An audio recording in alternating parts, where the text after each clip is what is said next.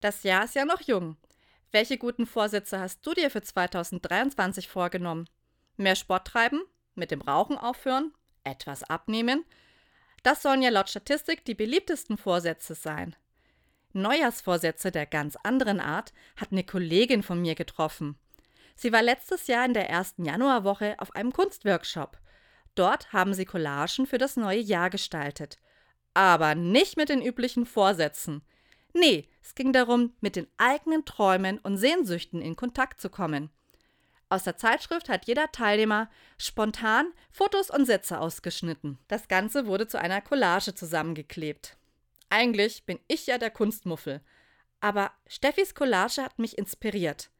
Auf meiner Träume 2023 Collage ist unter anderem eine erwachsene Frau lachend auf der Schaukel, darunter mehr Leichtigkeit im Alltag, ein tanzendes Paar.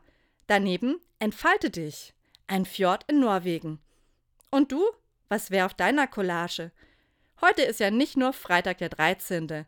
Heute ist auch Lass deine Träume wahr werden Tag. Ich lade dich dazu ein.